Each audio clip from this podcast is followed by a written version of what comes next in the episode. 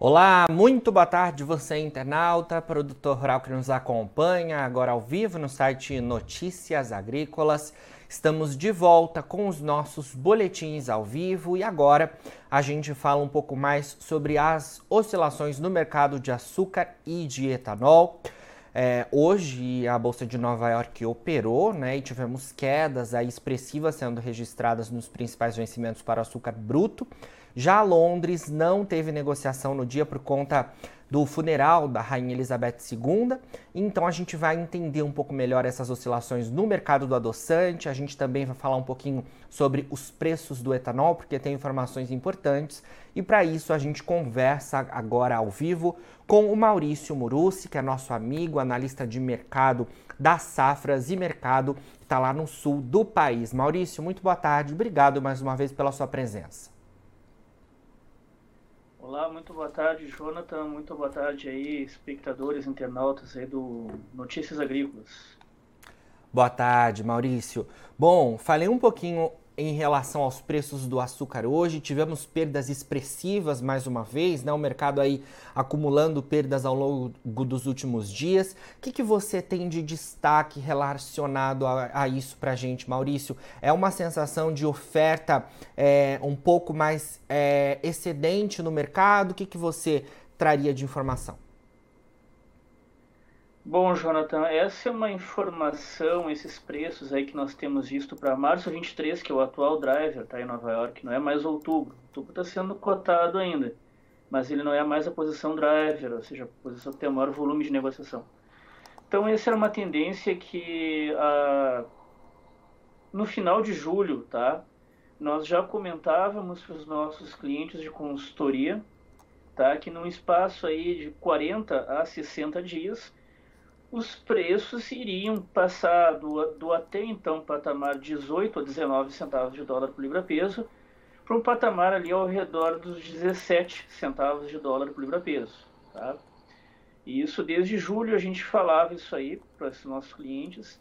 E enquanto uh, outros agentes de mercado, outras consultorias aí apontavam ainda 18 a 19, né? Então, de fato, aconteceu o que a gente tem aqui, que nós nós estávamos alertando os nossos clientes. E qual é o driver, qual é o pivô para esse movimento? São vários, tá? São vários. Passa pela, pela continuidade da safra 22-23 no centro-sul do Brasil, que tem um mix muito menos concentrado ao etanol do que o açúcar, tá? Passa pela safra nova da Ásia 2022-23, que começa o mês que vem, que é uma safra que tem um grande volume produtivo, né? E passa também por questões técnicas aí no mercado que levam aí essa pressão negativa, questões técnicas, eu digo de análise gráfica, tá? Que, le, que conduzem também a uma pressão de baixa nos preços do açúcar, que ocorrem somente com a, com a confirmação dos fundamentos, né? Tanto do Brasil, da safra do centro-sul do Brasil, quanto da safra aí da, da Ásia, que é a próxima safra que vai começar. Certo, Maurício. Tendo essas informações, então, a gente consegue dizer que os preços ainda podem seguir baixos ou oscilando dentro desse patamar que você mencionou, né? A gente está com os preços agora nos principais vencimentos para o açúcar bruto lá na Bolsa de Nova York em cerca de 17,5 centavos de dólar por libra peso. E diante de todos esses fatores, a gente deve ver por algum tempo os preços em cerca disso ou podemos ver quedas ainda mais expressivas? Quedas mais expressivas, na faixa dos 17, a ba base mesmo 17, tá? Uhum. Centavos de dólar da peso e também ao risco aí dos 16 dos 16,50, tá? A gente tem que lembrar que a safra 2022-23 da Ásia é uma safra que tem 12 milhões de toneladas prevista para a Tailândia, é uma safra que tem 40 milhões de toneladas prevista para a Índia, né? Então, esses volumes de oferta muito grandes aí, eles acabam levando uma pressão negativa nos preços. Tem muita oferta vindo da Índia, 40 milhões de toneladas. Uh, recentemente, a Indian Sugar Mills Association é, estimou uma. Estimou não, eles pediram autorizações para o governo para exportar 40, 8 milhões de toneladas, tá? Então, se eles no início da safra estão exportando 8 milhões de toneladas, é que no decorrer da próxima temporada eles vão exportar aí basicamente 12. É sempre o um número do o número das de autorizações iniciais de exportação é muito subestimado.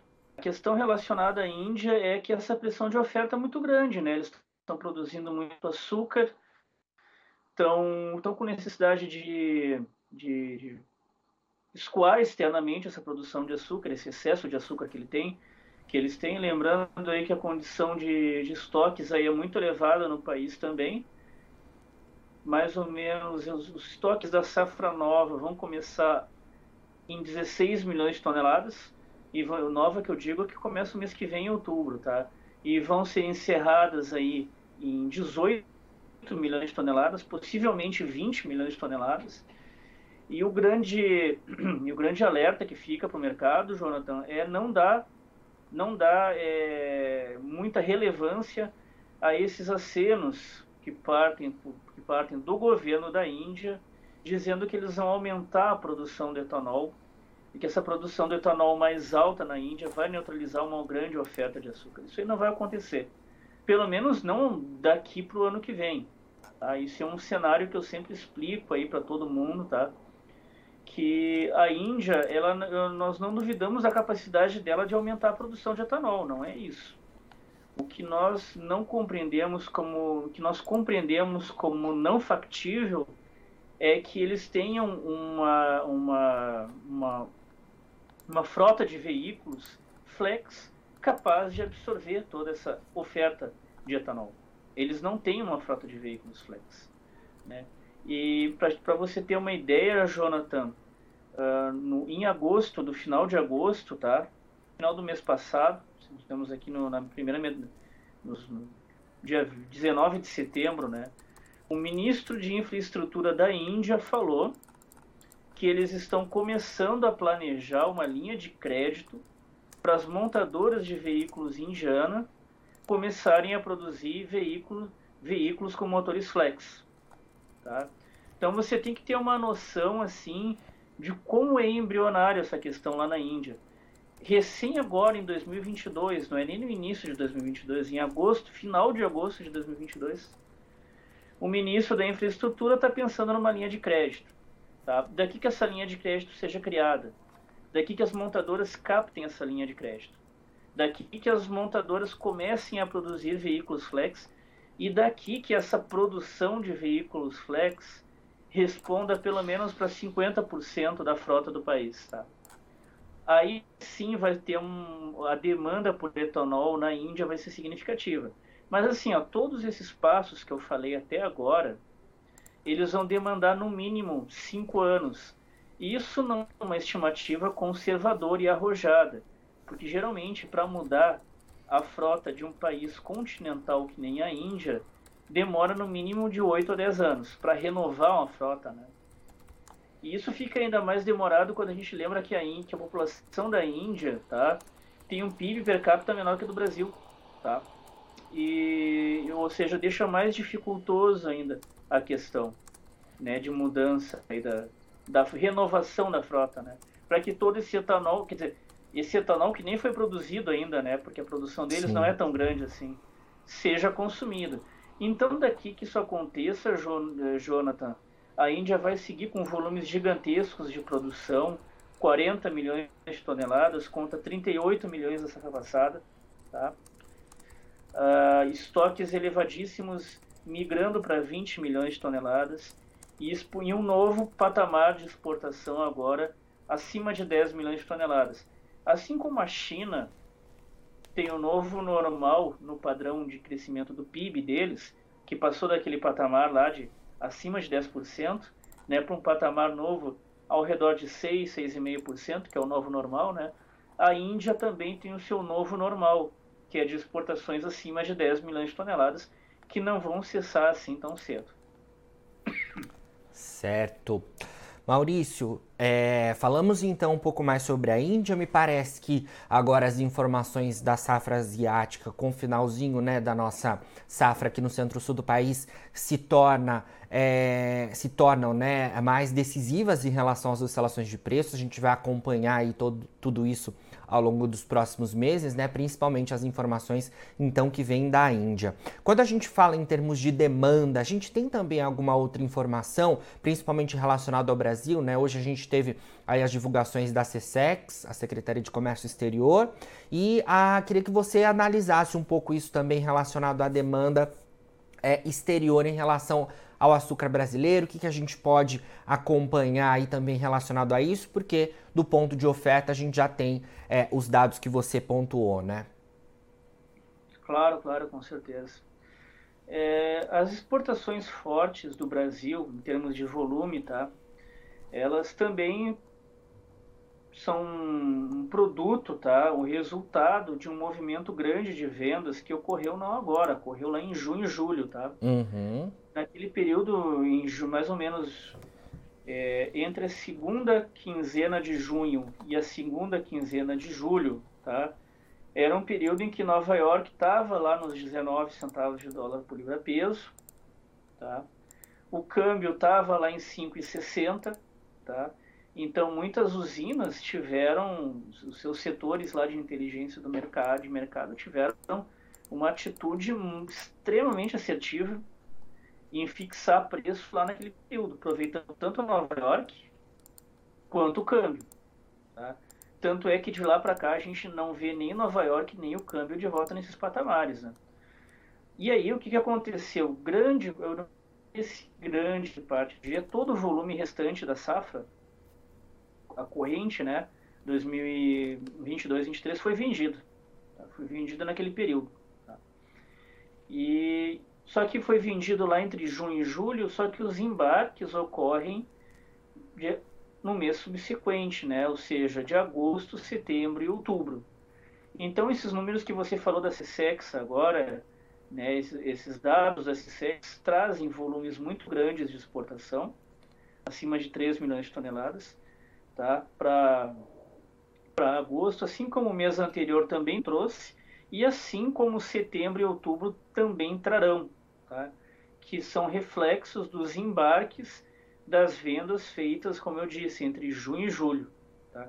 que aproveitaram o câmbio em Nova York. Claro que a gente vê um mercado exportador muito aquecido, com embarques muito grandes, Agora a gente não tem mais isso, mas a, pelo menos até o mês passado nós tínhamos lineups aí indicando 75 navios né, no aguardo para atracar no, nos portos aqui do Brasil, principalmente em Santos, para embarcar açúcar. Imagina a fila de 75 navios, né? Claro que já tivemos períodos maiores, de 100 navios, né? mas ainda assim 75 é muita coisa. Só que o detalhe é o seguinte, Jonathan, é, esses, esse, esse fluxo de NILUP muito forte. E esses dados de CSEX, CSEX é, da MDIC, né, indicando volumes de exportação muito elevados, na verdade é só logística. É só logística. Porque essas vendas muito elevadas foram feitas lá em junho e julho. Uhum. E daqui, Jonathan, daqui até o final da safra, tá, os embarques começam esses, os embarques das vendas feitas de junho e julho né, vão terminar em outubro. Daqui até o final da safra, o mercado já não está mais vendedor aqui no Brasil. Né? O mercado sim está é, voltado à logística, ao, ao embarque desse produto. Quem quer comprar açúcar no cenário internacional não vem mais para o Brasil desde julho. Tá? E está indo para a Ásia. Por que para a Ásia? Que foi o que eu falei no início da entrevista. Né? Sim. É, Índia e Tailândia aí com grandes volumes produtivos. Perfeito, Maurício. Vamos trazer então as informações relacionadas ao etanol. Hoje mesmo estava vendo aqui, né, é, algumas informações. A gente que vê os preços do etanol caindo na, nas últimas semanas, né? Os preços estão mais baixos do que a gente viu aí, em, em, principalmente no início do ano, né? Durante boa parte desse ano de 2022, acho que a gente pode dizer assim. É, ainda assim, a gente tem um cenário de liquidez um pouco melhor. né, por conta dessas oscilações entre a gasolina, né? Queria que você atualizasse essas informações para gente relativas então ao mercado de etanol, como é que está o consumo, como é que estão os preços que você tem acesso aí nas safras. Tá, nossa expectativa, é, bom, o destaque veio para os dados de demanda interna do hidratado no Centro-Sul, tá? É, números da Única indicaram 1,37 bilhão de litros de hidratado, de hidratado vendidos em agosto. Tá? Nossa estimativa é que fosse 1,30, então veio 70 milhões de litros a mais aí, tá? 1,37 e esperávamos 1,30. Isso agosto. Para setembro, esse mês agora que a gente está no dia 20 aí, a nossa expectativa é de demanda de 1,4 bilhão de litros. Tá? Para setembro e 1,40 e 1, não, desculpe, desculpe, é 1,45 para setembro, tá? esse mês que a gente está agora, e 1,50 para outubro. Tá? Ou seja, o crescimento que a gente está vendo agora em agosto, que a gente viu em agosto, ele terá continuidade em setembro e outubro. Tá? Isso que a gente não viu ainda, a gente não tem uma estimativa ainda muito assertiva da demanda para o final do ano, né? Que como o mercado ele vai estar tá muito bem abastecido de etanol aí ao longo desses próximos dois a três meses, uh, talvez as distribuidoras tenham estoque, estoques muito elevados aí. Então, as compras junto às usinas em dezembro podem não ser tão grandes assim como vistos em novembro e outubro, ou, outubro e novembro, né, por conta da formação de estoque de distribuidora, embora a demanda nas bombas seja elevada. Comprova isso os dados de competitividade do hidratado frente à gasolina aí que da semana retrasada para passada aumentaram o número de estados aí competitivos, de três para quatro estados, incluindo estados que têm demanda muito grande, aí, muito boa, que são São Paulo e Minas Gerais. Né? Claro que também temos Goiás e Mato Grosso do Sul, que são estados que a demanda não é, relativamente boa também, que ajudam a completar esse padrão de crescimento no consumo interno. Claro que os preços do etanol começaram a subir nesse período mas isso aconteceu na semana passada, mais ou menos da, na terça e a, da terça até a quinta-feira da semana passada. Depois disso, na quinta e na sexta, os preços deixaram de subir, mas mantiveram-se firmes, né? Sinal aí de redução da ponta compradora das usinas, das distribuidoras, né? Que já estavam bem abastecidas de estoques aí nesse meio período, né? Uh, o detalhe interessante é que o mix do etanol, embora esteja desconcentrado, ele tende a não subir de forma significativa, mesmo com aumento nas vendas de etanol. Isso deve acontecer por conta dos estoques muito elevados desse biocombustível aí formados aí ao longo de junho julho e agosto principalmente, né? E estoques altos possibilitam o atendimento de forma confortável dessa demanda crescente esperada e vista em agosto e esperado para setembro e outubro também. Né? E basicamente é, isso ajuda a explicar também por que, que os preços mais altos no centro-sul do Brasil né, não estão ajudando a sustentar o açúcar em Nova York. Muito pelo contrário, Nova York está caindo. Sim. Mesmo com um cenário de etanol mais alto. Né? Sendo que quando, quando o etanol caiu, o açúcar também caiu por conta do etanol. Mas agora o etanol está subindo, o açúcar não sobe por conta do etanol. Por quê? Porque tem estoques muito elevados ainda de etanol para atender o crescimento na demanda sem a necessidade com que o mix do etanol suba e, consequentemente, o mix do açúcar caia. Não, isso não vai acontecer. Então, por isso que Nova York aí está em alta. Está em queda, quer dizer, para o açúcar. Isso. Maurício, obrigado por enquanto, então, pelas suas informações aqui com a gente do Notícias Agrícolas. Sempre que tiver novidades aí das safras e mercados, pode contar com a gente por aqui. E é claro que a gente vai acompanhando aí essas oscilações no mercado do açúcar e no mercado de etanol ao longo das próximas semanas, tá bom? Eu agradeço o convite, Jonathan. Muito obrigado e um abraço a todos. Obrigado você. Bom, falamos aí então com Maurício Murucci, analista da Safras e Mercado, a gente trazendo as informações relativas ao mercado de açúcar e etanol. Hoje o mercado de açúcar bruto lá na Bolsa de Nova York, que fechou com queda expressiva. Já o mercado do açúcar branco em Londres não teve negociação em decorrência do funeral da rainha Elizabeth II, né, um feriado lá no, no, Reino Unido, e a gente acompanha as oscilações desses mercados ao longo dos próximos dias, porque como o Maurício nos antecipou, a gente deve ter aí ainda muitas novidades ao longo das próximas semanas, principalmente com foco na safra asiática, né? E a Índia aí sendo o principal, né, produtor lá de, desse continente e fornecendo, segundo o Maurício nos pontuou, é, volumes gigantescos de produção de açúcar e também estoques elevados, já que essa política relacionada à questão do etanol parece estar caminhando mais lentamente do que o mercado imaginava lá no país. Agora, na finalização dos nossos boletins, você fica com as nossas redes sociais. Siga a gente por lá para se manter atualizado sobre todas as informações do agronegócio brasileiro e também internacional. E a gente fica com o nosso site no ar 24 horas, é só você acessar. Daqui a pouquinho a gente também volta com os nossos boletins, porque tem fechamento do mercado da soja. Fica por aí, a gente se vê. E Notícias Agrícolas é o site que está há 25 anos ao lado de você, produtor rural. Participe das nossas mídias sociais no Facebook Notícias Agrícolas, no Instagram, arroba Notícias Agrícolas e em nosso Twitter, arroba Notiagre. E para assistir todos os nossos vídeos, se inscreva no YouTube e na Twitch Notícias Agrícolas Oficial.